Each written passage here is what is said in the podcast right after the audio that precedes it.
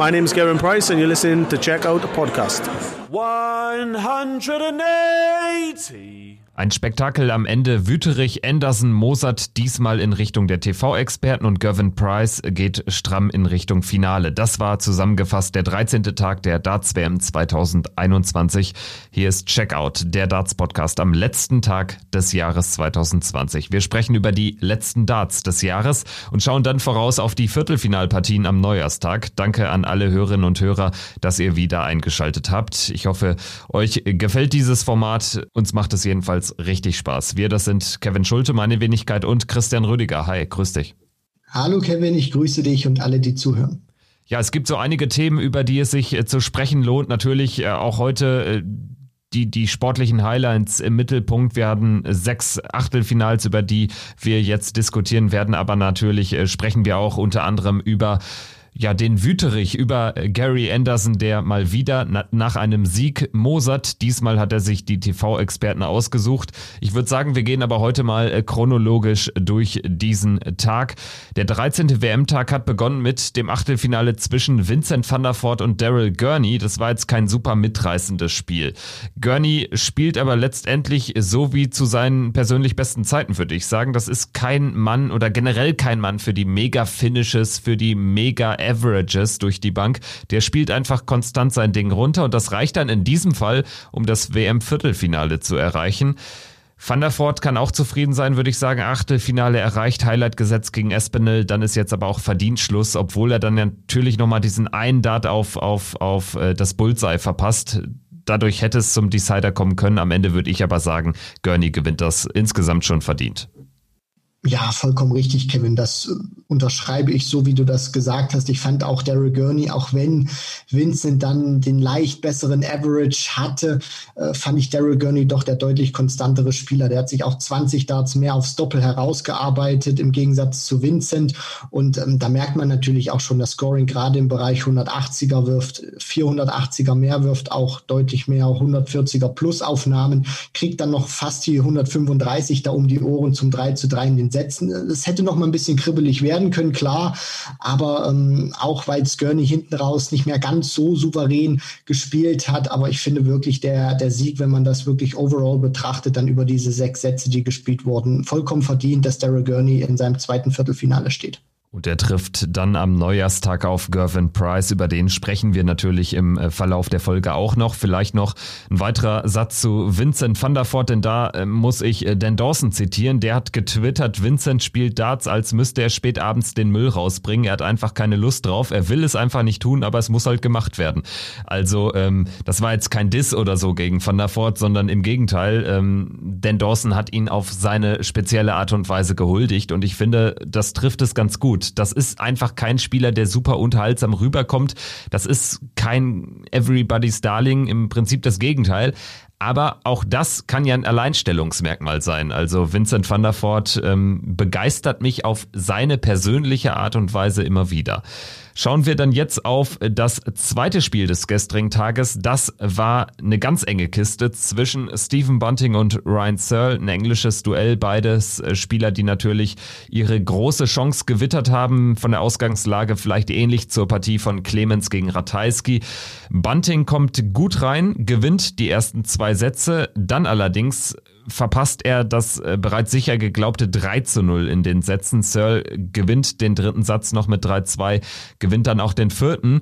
Ja, und als er dann auch später zum 3-3 ausgleicht, muss das Match im Decider entschieden werden. Im siebten Satz führt dann Searle mit 2-0, aber er kann es doch nicht nach Hause bringen. Woran lag es am Ende, dass äh, Bunting diese Achterbahnfahrt dann doch am Ende für sich entschieden hat?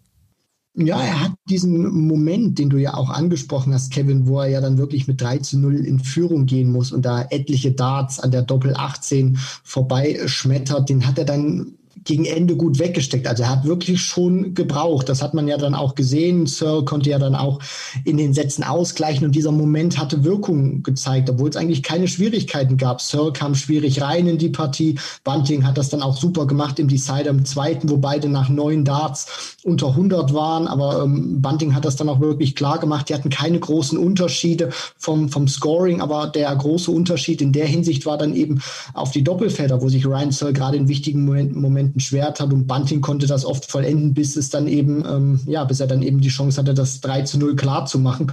Und das ist dann eigentlich auch so eine Partie, wo ich dann dachte, gerade auch nach diesem Moment, wo ja Bunting sich wirklich schwer getan hat. Searle kam zurück, jetzt verliert er das Ding noch, auch wenn er dann das 3 zu 2 machen konnte. Searle glich dann wieder aus, 3 zu 3.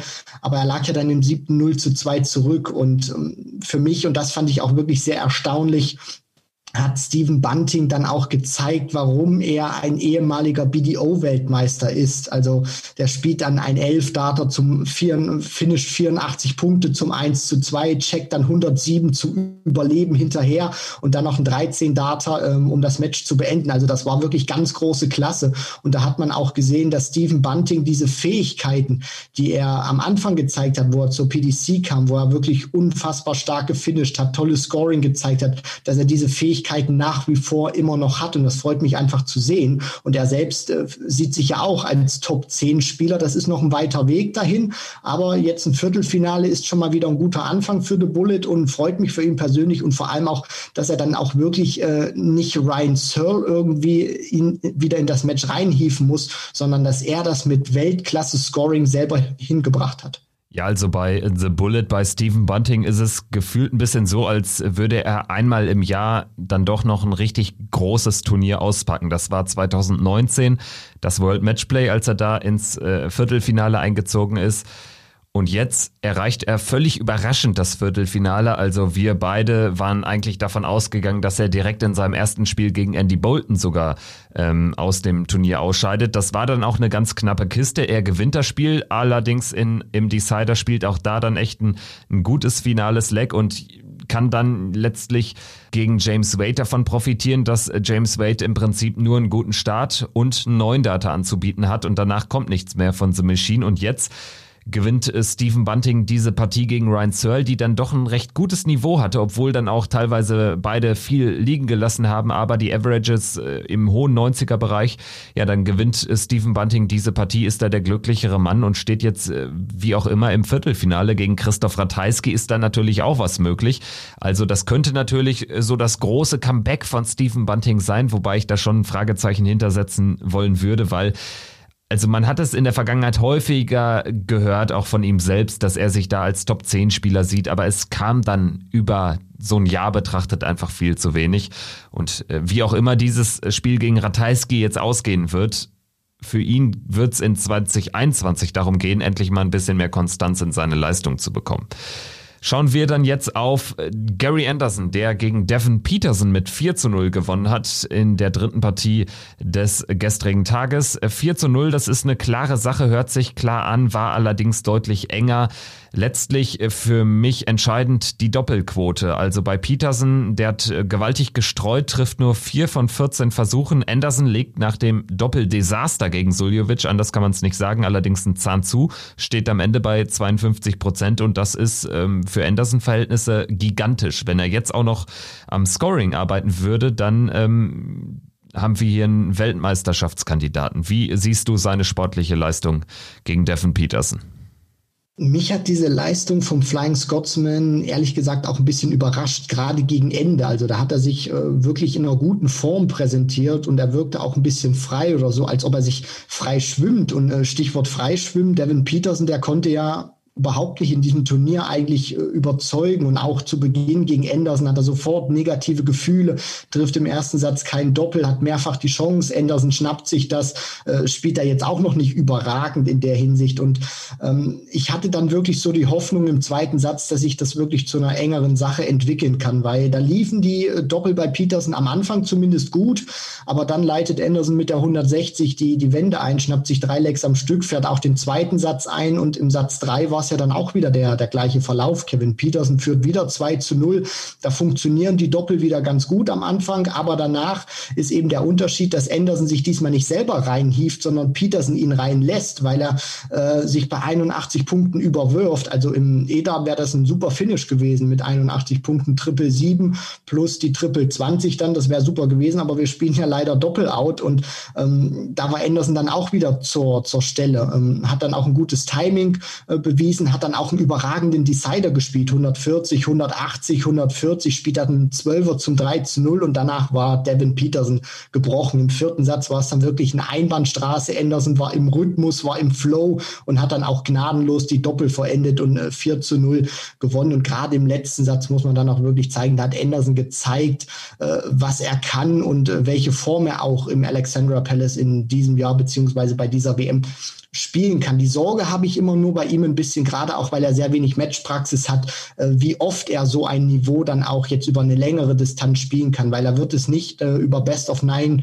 Sets komplett durchspielen, sondern er wird immer wieder Phasen haben, wo es mal nicht so läuft. Und dann kommt es eben darauf an, die Phasen, die er richtig gut spielt, dass er sich die auch nimmt und dass er vor allem eine gute Doppelquote hat, damit er auch ein bisschen Scoring-Defizite äh, ausgleichen kann, die er meiner Meinung nach momentan hat.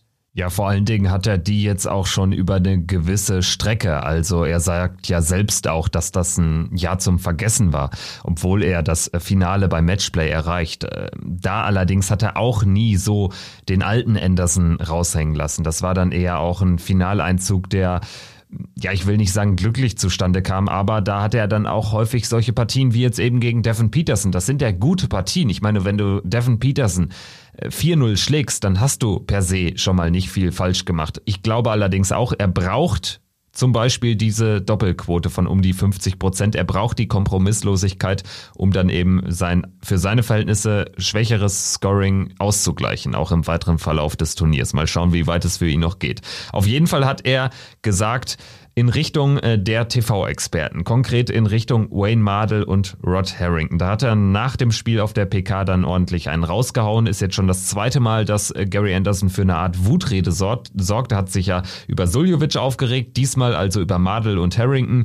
Konkret hat er in Richtung Rod Harrington gesagt, keine Sorge, ich werde die nächsten zwei, drei, vier, fünf, vielleicht zehn Jahre noch äh, hier mit dabei sein. Also nichts mit frühzeitigem Rücktritt etc. pp. Und er hat sich über Wayne Mardell aufgeregt, weil dieser hat im Prinzip gesagt, dass man Anderson ja schon dadurch rausbringen könne, wenn man einfach ähm, seine Komfortzone verlässt, wenn man mit Psychotricks agiert, wenn man äh, ja an den falschen Tisch geht, wie das eben Suljovic gemacht hat in der Partie gegen Anderson oder vor der Partie gegen Anderson. Und er hat sich furchtbar darüber aufgeregt, weil das natürlich ähm, aus seiner Sicht äh, ein schlechtes Vorbild abgeben würde. Also wenn man jetzt äh, die Gegner von ihm dazu auffordern würde, Mindgames zu spielen, Psychotricks äh, anzuwenden. Wie siehst du diese Frage? Was ist deine Meinung dazu? Hm, ja, das, das ist schwierig, weil ich auch weiß, Kevin, es hören viele Gary Anderson-Fans äh, zu und er ist ja auch ein sehr beliebter Spieler. Deswegen, äh, ich will da auch niemanden verärgern oder so, aber Grundsätzlich ist es ja erstmal so, das, was Wayne Mardell gesagt hat, ganz neutral und nüchtern betrachtet, ist ja nicht falsch, was äh, Hawaii 501 da von sich gegeben hat. Ne? Du kannst Anderson, das haben wir ja in der Vergangenheit gesehen, sehr oft mit, mit irgendwelchen Sachen rausbringen. Sei es nun, Gervin Price ist das beste Beispiel beim Grand Slam, äh, mit äh, vielleicht auch ein bisschen zu viel Emotionen tatsächlich schon, schon rausbringen. Und gerade in der jetzigen Phase, wo er sich befindet, wo er auch sein Spiel nicht so hat, wirkt es so, als ob du Anderson gefühlt mit jeder Kleinigkeit äh, ein Stück weit aus äh, seiner Komfortzone bringen kannst. Von daher, diese Aussage ist ja in der Hinsicht nicht falsch. Ob Wayne Mardell ähm, das jetzt so gesagt hat, um anderen Spielern einen Tipp zu geben, das, das glaube ich einfach nicht, sondern er ist ja auch ein Experte, der die unangenehmen Fragen stellt oder die kritischen Fragen oder kritische Aussagen tätigt. Und ich finde das ja per se an sich nicht falsch, ob er da jetzt komplett den Ton getroffen hat. Ähm, aus, aus meiner Hinsicht oder aus, aus meiner Betrachtungsweise finde ich es jetzt nicht so falsch, weil er hat ja nur das gesagt, was er beobachtet. Und das ist ja seine Aufgabe als Experte, da vielleicht auch mal den Finger in die Wunde zu legen, weil dafür wird er ja bezahlt. Er ist nicht da, um alles äh, schön zu reden und äh, alles Friede, Freude, Eierkuchen darzustellen, sondern um natürlich auch bestimmte Dinge anzusprechen. Und Anderson geht darauf jetzt ein, Rod Harrington natürlich auch. Äh, da hat natürlich auch so dieses Thema eine, eine Rolle gespielt, Kevin, weil Rod Harrington, der, der sagt das ja jetzt nicht erst seit, seit dieser WM, sondern es gibt immer mal wieder so Kommentare, auch von, von Rod Harrington oder Wayne Mardell, wenn es dann mal bei, bei Spielern nicht läuft, dass sie dann eben sagen, okay, der Spieler muss jetzt drüber nachdenken, ob er vielleicht was anderes macht. Nicht um den äh, Gegner rauszubringen, sondern um sich selber wieder besser ins Spiel zu bringen. Heißt, ich spiele vielleicht gerade einen langsameren Rhythmus, äh, vielleicht spiele ich ein bisschen schneller, um besser ins Spiel zu finden oder ich spiele gerade zu schnell, vielleicht ein bisschen auf die, die, die Bremse treten. Das sagen sie ja oftmals auch in den Kommentaren, dass man, dass der, dass, dass der Spieler, bei dem es nicht so läuft, was machen muss, um besser ins Spiel zu finden. Ob das jetzt wirklich konkret eine, eine ähm, ja, ähm, Anschuldigung oder ob er da jetzt konkret irgendwie Anderson beleidigen wollte, glaube ich nicht. Deswegen, das war ja nur etwas, was Wayne Mardell aus meiner Sicht zumindest angesprochen hat und das ist an sich per se nicht falsch, meiner Meinung nach. Der Punkt ist, glaube ich, ganz wichtig, dass im Prinzip Wayne Mardell erstmal eine Aussage getätigt hat oder ähm, etwas beobachtet hat und daraus dann eben geschlussfolgert hat. Und diese Schlussfolgerung, die würde ich eins zu eins so unterschreiben. Wenn man mit Psychotricks oder generell mit Tricks, mit taktischen Spielchen, die sich im Bereich des Legalen bewegen, arbeitet in einer Partie gegen Anderson dann kriegt man ihn raus. Dann ist sein Spiel ein Stück weit gebrochen und er kann sich nicht entfalten. Das haben wir jetzt zum Beispiel gegen, ähm, gegen Menso gesehen. Allerdings würde ich auch so ein bisschen Verständnis aufbringen wollen für die Aussage von Gary Anderson, der vielleicht natürlich auch, oder was heißt vielleicht, der definitiv aus einer ganz anderen Position heraus das Ganze bewertet. Er ist ein er ist einer der Beteiligten der Situation gewesen. Er betrachtet das aus Spielerseite, Wayne Mardell eben nicht mehr. Und ähm, man kann es schon so sehen, dass natürlich eine Aussage von Mardell in die Richtung hier, ähm, Leute, ähm, Anderson ist so und so aus der Fassung zu bringen, dass das natürlich als Aufruf verstanden werden kann. Allerdings ähm, Peterson, der gewissermaßen ja ein Schützling von Wayne Mardell ist, der ähm, sich von ihm so ein bisschen betreuen lässt, ähm, der hat ja genau das Gegenteil gemacht. Das hat ja Gary Anderson auch honoriert. Also das war Darts, wie er sich das vorstellt. Allerdings hat ihn Madel dann auch hinterher so ein bisschen in Anführungsstrichen kritisiert gesagt, im Prinzip hat Peterson von Anfang an dafür gesorgt, dass sich Anderson in seiner Comfortzone befindet. Also, ein bisschen Mindgames, ein paar Psychotricks sind korrekt, wenn es hilft. Das ist die Aussage von Wayne Mardell. Und da muss ich sagen, das, das passt schon. Allerdings glaube ich auch, das braucht der Sport am Ende wirklich nicht dass sich äh, zwei Spieler ohne all das an Bord betteln können. Das haben wir ja bei dieser WM oft genug gesehen. Also mir fallen ehrlich gesagt wenig Spiele ein, wo es Psychotricks gab, wo mit unfairen Mitteln äh, ähm, gehandelt wurde. Guck dir, wenn wir gleich über Chisnell Vandenberg sprechen, oder guck dir äh, Van Gerven Kallen an. Also ich glaube, der Sport kann so selbstbewusst sein und, und sagen können, dass man ähm, durchaus so eine Aussage auch ein Stück weit kritisieren kann, weil sie eben das falsche Signal setzt und weil sie vielleicht auch ähm, den Sport so ein bisschen in den Hintergrund rückt. Das ist aber auch natürlich eine, eine Frage, die es nicht nur exklusiv im Dartsport gibt. Also solche Themen ähm, begleiten uns ja in allen Sportarten. Auch im Fußball geht es häufig um die Frage, brauchen wir mehr Typen in der Liga? Also so würde ich das einfach sehen. Ist für mich ein klassisch zweischneidiges Schwert. Ich finde das aber auch einen wichtigen Punkt, den du gerade gesagt hast, ähm, dass ja auch Devin Peterson oder das Anderson dann gesagt hat, Peterson ist so ein, so ein Spieler, den ich mir eigentlich wünsche oder der hat vorbildlich gespielt. Ich meine, was, was erwartet Gary Anderson jetzt von, von der Tour oder von anderen Spielern? Das, das habe ich mir jetzt nach dem Interview wirklich gestellt. Ich meine, erwartet er, dass jeder Spieler praktisch so spielt, wie er dieses Spiel runterspielt. Heißt, ähm, wenig Psychotricks, immer wieder den, den, den gleichen Rhythmus an den Tag legen. Ich glaube, Anderson ähm, Paul oder bauscht diese Debatte zu sehr an sich selber auf. Das ist jetzt nur meine Meinung. Ich bin nach wie vor ein großer Gary Anderson-Fan, aber ich finde dieses Interview ein bisschen äh, ja schwierig zu bewerten, weil ich meine, wir haben eben nun mal jetzt auch eine andere Generation. Ich meine, Vincent van der Voort, der ist zwar auch ein paar Jahre jünger wie Gary Anderson, aber der kommt eben auch aus so einer so einer älteren Generation, wo du eben noch dieses Oldschool Darts gespielt hast. Wir stellen uns hin, werfen die Pfeile, kaum große Emotionen. Eric Bristow oder Jockey Wilson, die waren ja da ist ja noch ein bisschen älter her, die ähm, sind ja da auch so Ausnahmen gewesen. Das waren ja auch Typen, an denen man sich auch gerieben hat, vor allem an Bristow. Ähm, Aber es ist nun eben mal schwierig. Es kommen eben sehr viele junge Typen nach. Der Sport verändert sich. Und ich meine, äh, willst du es den, den Leuten verbieten, dass sie sich äh, freuen dürfen? Oder auch zu, zu diesem Beispiel Mensur Suljovic. Ich glaube nicht, dass das Mensur irgendwas gemacht hat, um Anderson absichtlich rauszubringen. Also jetzt von, von seinem Rhythmus her.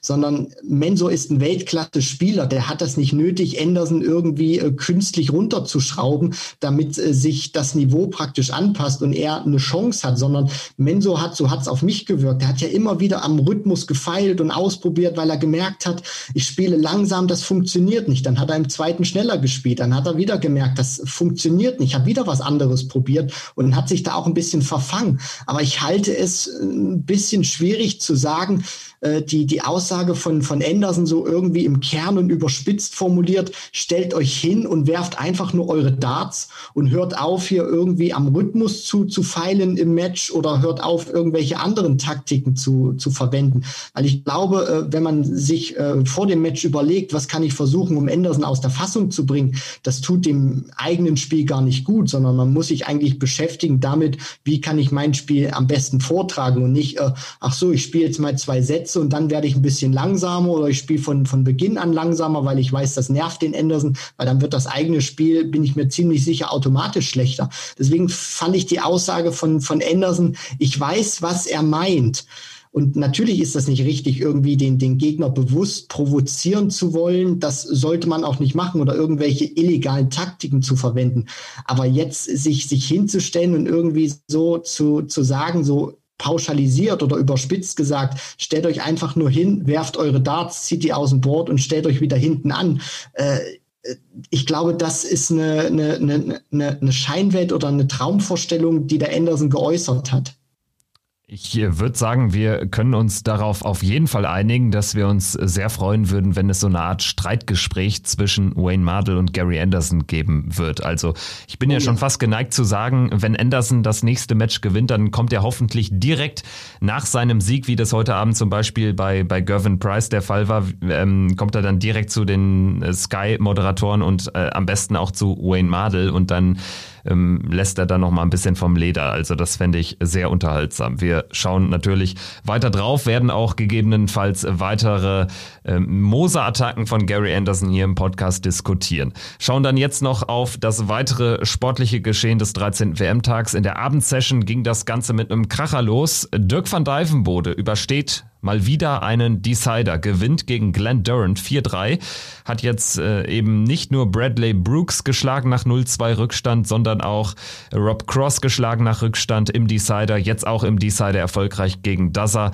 lag 2-0 und 3-1 hinten, gewinnt das Ding am Ende mit 4-3 und steht im WM-Viertelfinale. Wir müssen jetzt nicht zum x Mal durchdeklinieren, was das für ein wundersames Jahr ist äh, von Aubergenius, aber ich meine, das ist ja irre. Also sein Interview spricht auch Bände. Der war völlig sprachlos, sagt, er, sp er spielt jetzt gegen seinen Hero, gegen Gary Anderson, steht im Viertelfinale der WM. Das ist ja gigantisch.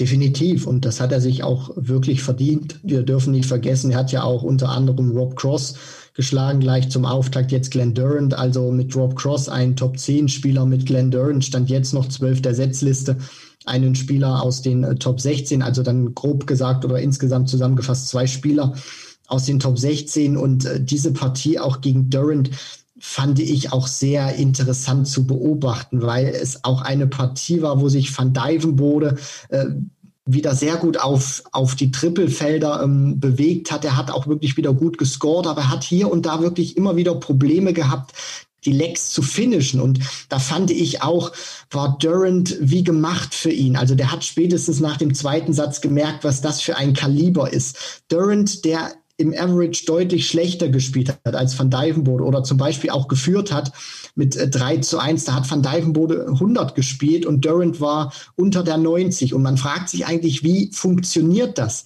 Das ist eigentlich, ähm, sage ich mal, recht ähm, aufschlussreich erzählt. Durant hat immer zu, zu bestimmten Phasen gut gespielt, hat dann aber auch immer wieder Phasen drin gehabt, wo er teilweise mit dem Ausgang des Legs überhaupt nichts zu tun hatte und ähm, dann natürlich auch zugeschlagen oder dann natürlich ähm, auch Legs beendet, wo Van Dijvenbode auf die Doppel gar nicht funktioniert hat. Also das, das war wirklich so ein, so, ein, so ein Mix gewesen von Durant. Der hat erkannt, wann er wichtige Momente sich greifen muss. Das hat nicht immer geklappt, weil die Doppelquote bei ihm auch nicht ganz so okay war, aber er hat es immer wieder geschafft, sich in wichtige Momente reinzufuchsen, in wichtige Momente zu bringen, die dann auch gerade in der Anfangsphase noch äh, gut mitzunehmen. Und das hat dann Van Dijvenbode natürlich auch von Aufgabe gestellt. Aber ich finde, wenn man komplette Match betrachtet, ist Van Dijvenbode für mich der verdiente Sieger, weil er für mich ein kompletteres Paket war und äh, für mich konstanter gespielt hat, als Durant das über die sieben Sätze getan hat. Gervin Price ist auch äh, der über jeden Zweifel erhaben verdiente Sieger im Match gegen Mervyn King. Das war am Ende eine überraschend glatte Vorstellung. 4-1 gewinnt der Iceman gegen den King, der zuvor ja wirklich in der Form seines Lebens gespielt hatte. 4-0 gegen De Sousa unter anderem gewonnen hatte und auch Max Hopp aus dem Turnier geworfen hatte. Jetzt äh, ist gegen Price Endstation, weil der über weite Strecken des Spiels eine unfassbar gute äh, Bilanz auf die Doppel hat und weil der auch für meine Begriffe ganz klar sein bestes Match in diesem Turnier gezeigt hat. Ich äh, schaue jetzt gar nicht auf die Averages, habe jetzt auch noch gar nicht drauf geschaut und das verglichen, aber von der Gesamtperformance war das der Gervin Price, der diese WM sogar gewinnen kann, der auf jeden Fall jetzt, ähm, wenn man sich das Tableau anschaut, ins Finale kommen sollte eigentlich. Das müsste sein Anspruch sein.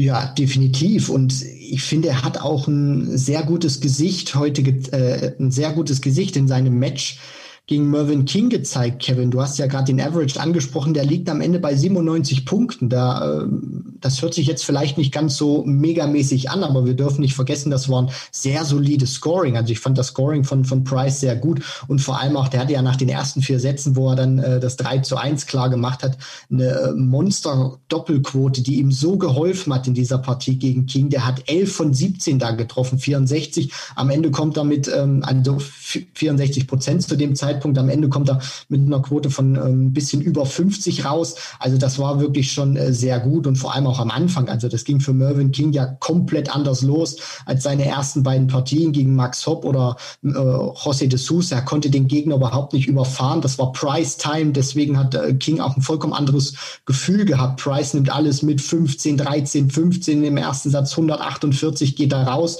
Dann äh, kommt King zurück, holt sich dann den Satz, den Price eigentlich von vorne wegspielen konnte. Das heißt, es war alles wieder in der Reihe.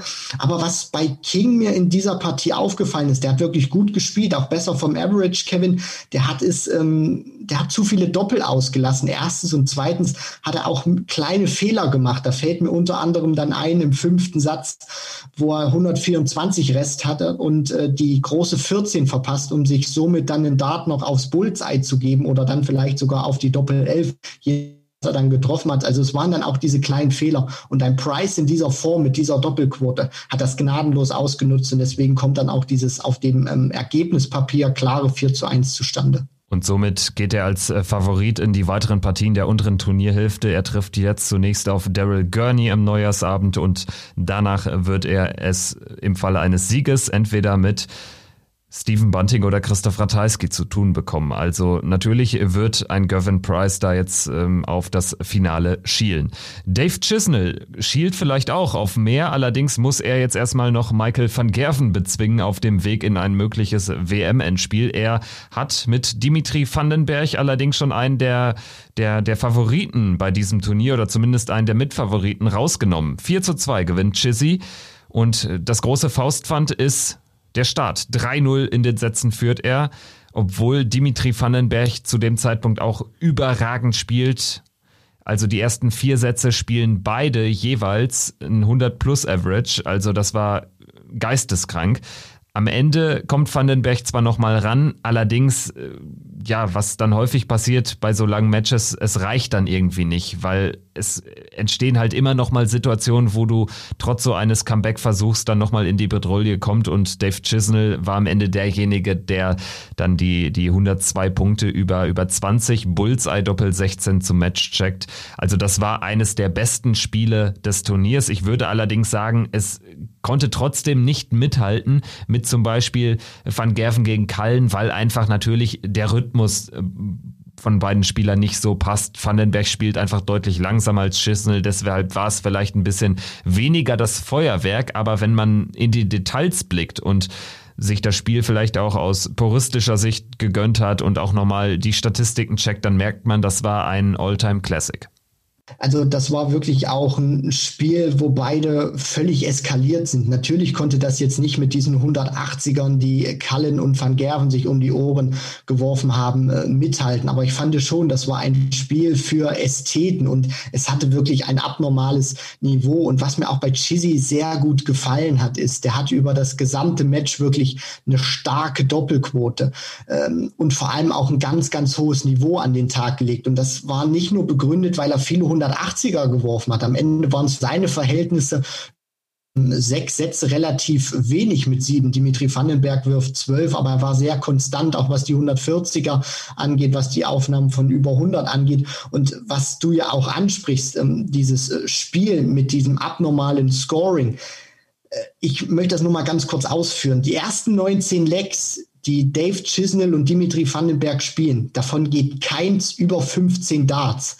Und wir wissen ja, wenn du 15 Darts spielst, dann hast du einen Schnitt von ähm, 100 Punkten. Das heißt, man, man kann sich ausrechnen, was der Sieger, der jeweils dieses Leck immer gewonnen hat, für ein Niveau gespielt hat. Und das über die ersten 19 Lecks, kein Leck zu spielen, was über 15 Darts liegt, das finde ich ist einfach nur krank und einfach nur absurd und zeigt, was die für ein klasse Match gespielt haben. Dimitri kam dann, wie von dir beschrieben, auch besser rein, weil sich dann auch die Doppelquote bei ihm stabilisiert hat. Die ging dann aber nach dem 2 zu 3, nachdem man das 2 zu 3 geschafft hat, wieder runter, weil es ja dann auch im sechsten, fand ich, eine, eine Nervenschlacht war zwischen den beiden. Die haben sich unheimlich schwer getan, dann das Doppel zu treffen.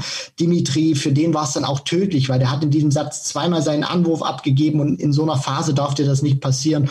Und Dave Chisnell, auch wenn sie da ein paar Probleme hatten in diesem sechsten Satz, macht es dann eiskalt zu dazu mit dem 102er Finish. Also wenn er diese Leistung, die er gebracht hat, jetzt auch in der nächsten Runde konservieren kann, mein guter Freund Dave Chisnell, weil da spielt er ja dann gegen Michael van Gerben. Wenn er das konservieren kann, dann hat er gegen MVG meiner Meinung nach auch eine sehr realistische Chance. Und auch aus neutraler Sicht kann man da schon mal ähm, ja auf einen Van Gerven gegen Cullen 2.0 schielen zumindest, weil äh, Dave Chisnell kann so eine Scoring Power analog äh, zu einem Joe Cullen auch mit einem Michael Van Gerven mitgehen. Es wird dann eben darauf ankommen, ob er es ja in der, in der Birne klar bekommt. Er hat ja auch nach seinem Sieg gegen Vandenberg äh, selbstkritisch erwähnt. Also gegen Van Gerven sah er zuletzt in den letzten Jahren nicht wirklich gut aus.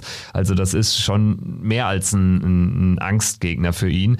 Und ähm, es bleibt eben zu hoffen für den neutralen Beobachter, für uns Darts-Fans, äh, dass das ein enges Match wird, dass Chisnell da eben dann auch vielleicht in der frühen Phase des Spiels auch dann wichtige Momente für sich mitnimmt. Weil wenn er erstmal irgendwie äh, 2-0 hinten liegt, ich glaube, dann wird es äh, ganz schwierig auch äh, für einen Heavy Scorer wie Dave Chisnell. Schauen wir dann jetzt nochmal ganz allgemein auf das Tableau. Es geht ja dann am Neujahrsnachmittag schon weiter mit den Darts mit der WM 2021. Viertelfinale Nummer 1 bestreiten Christoph Ratajski und Stephen Bunting. Das ist sicherlich ein Duell, was man so nicht erwartet hat. Danach Gary Anderson gegen Dirk van Dijvenbode. Am Abend Gervin Price gegen Daryl Gurney und Michael van Gerven gegen Dave Chisnell.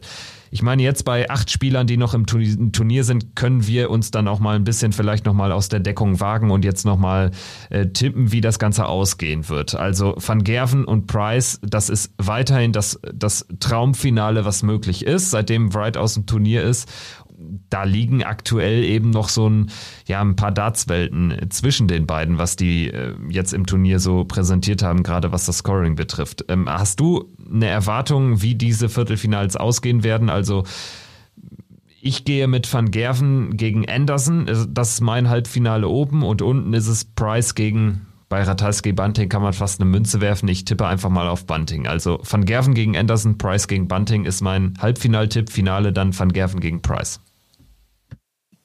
Ja, das ist äh, tatsächlich auch schwierig einzuschätzen, Kevin, weil du hast acht Spieler, die natürlich auch unterschiedlich jetzt in diese Viertelfinals reingehen. Du hast mit äh, Price, mit äh, Van Gerven, mit Anderson, hast du natürlich auch Spieler, die solche Distanzen, weil die Distanz wird ja jetzt auch immer größer und wir wissen ja, es waren viele umkämpfte Matches auch dabei, wo viele Lecks gespielt wurden, die dann auch jetzt gerade die Endphase von der WM, wo die Distanz ja dann so groß wie nie ist, ähm, dann auch kennen. Und da sehe ich vielleicht auch ein Stück weit die Gefahr, wenn sich dann solche Spieler wie ein Steven Bunting, der lange schon nicht mehr in einem WM-Viertelfinale stand, zuletzt 2015 bei der WM für Dirk van Dijvenbode, der stand im Grand Prix-Finale, aber das ist jetzt auch nochmal eine ganz andere Nummer. Daryl Gurney steht auch seit Jahren mal wieder in einem Viertelfinale bei, bei einer WM. Dave Chisnell, der hat noch nie ein Halbfinale gespielt und äh, der kennt das natürlich, der kennt zwar die Distanz jetzt auch noch, aber die, die drei sehe ich da schon vorne in der Hinsicht. Van Gerven, Price, natürlich auch Anderson.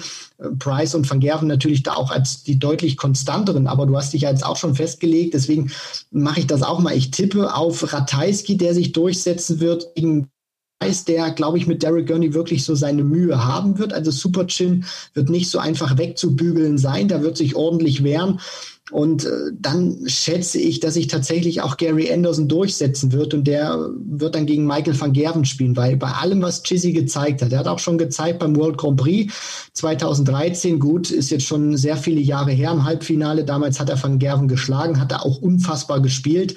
Ähm, aber ich glaube einfach nicht, dass die WM jetzt der Zeitpunkt ist, wo er Van Gerven knackt, gerade auch in der Form. Deswegen Van Gerven gegen Anderson und Ratajski gegen Price. Es bleibt also spannend, es bleibt umkämpft und vielleicht hat die WM 2021 eine weitere fette Überraschung parat. Die ist ja definitiv noch möglich bei dem Tableau, bei den acht Spielern, die das Viertelfinale erreicht haben.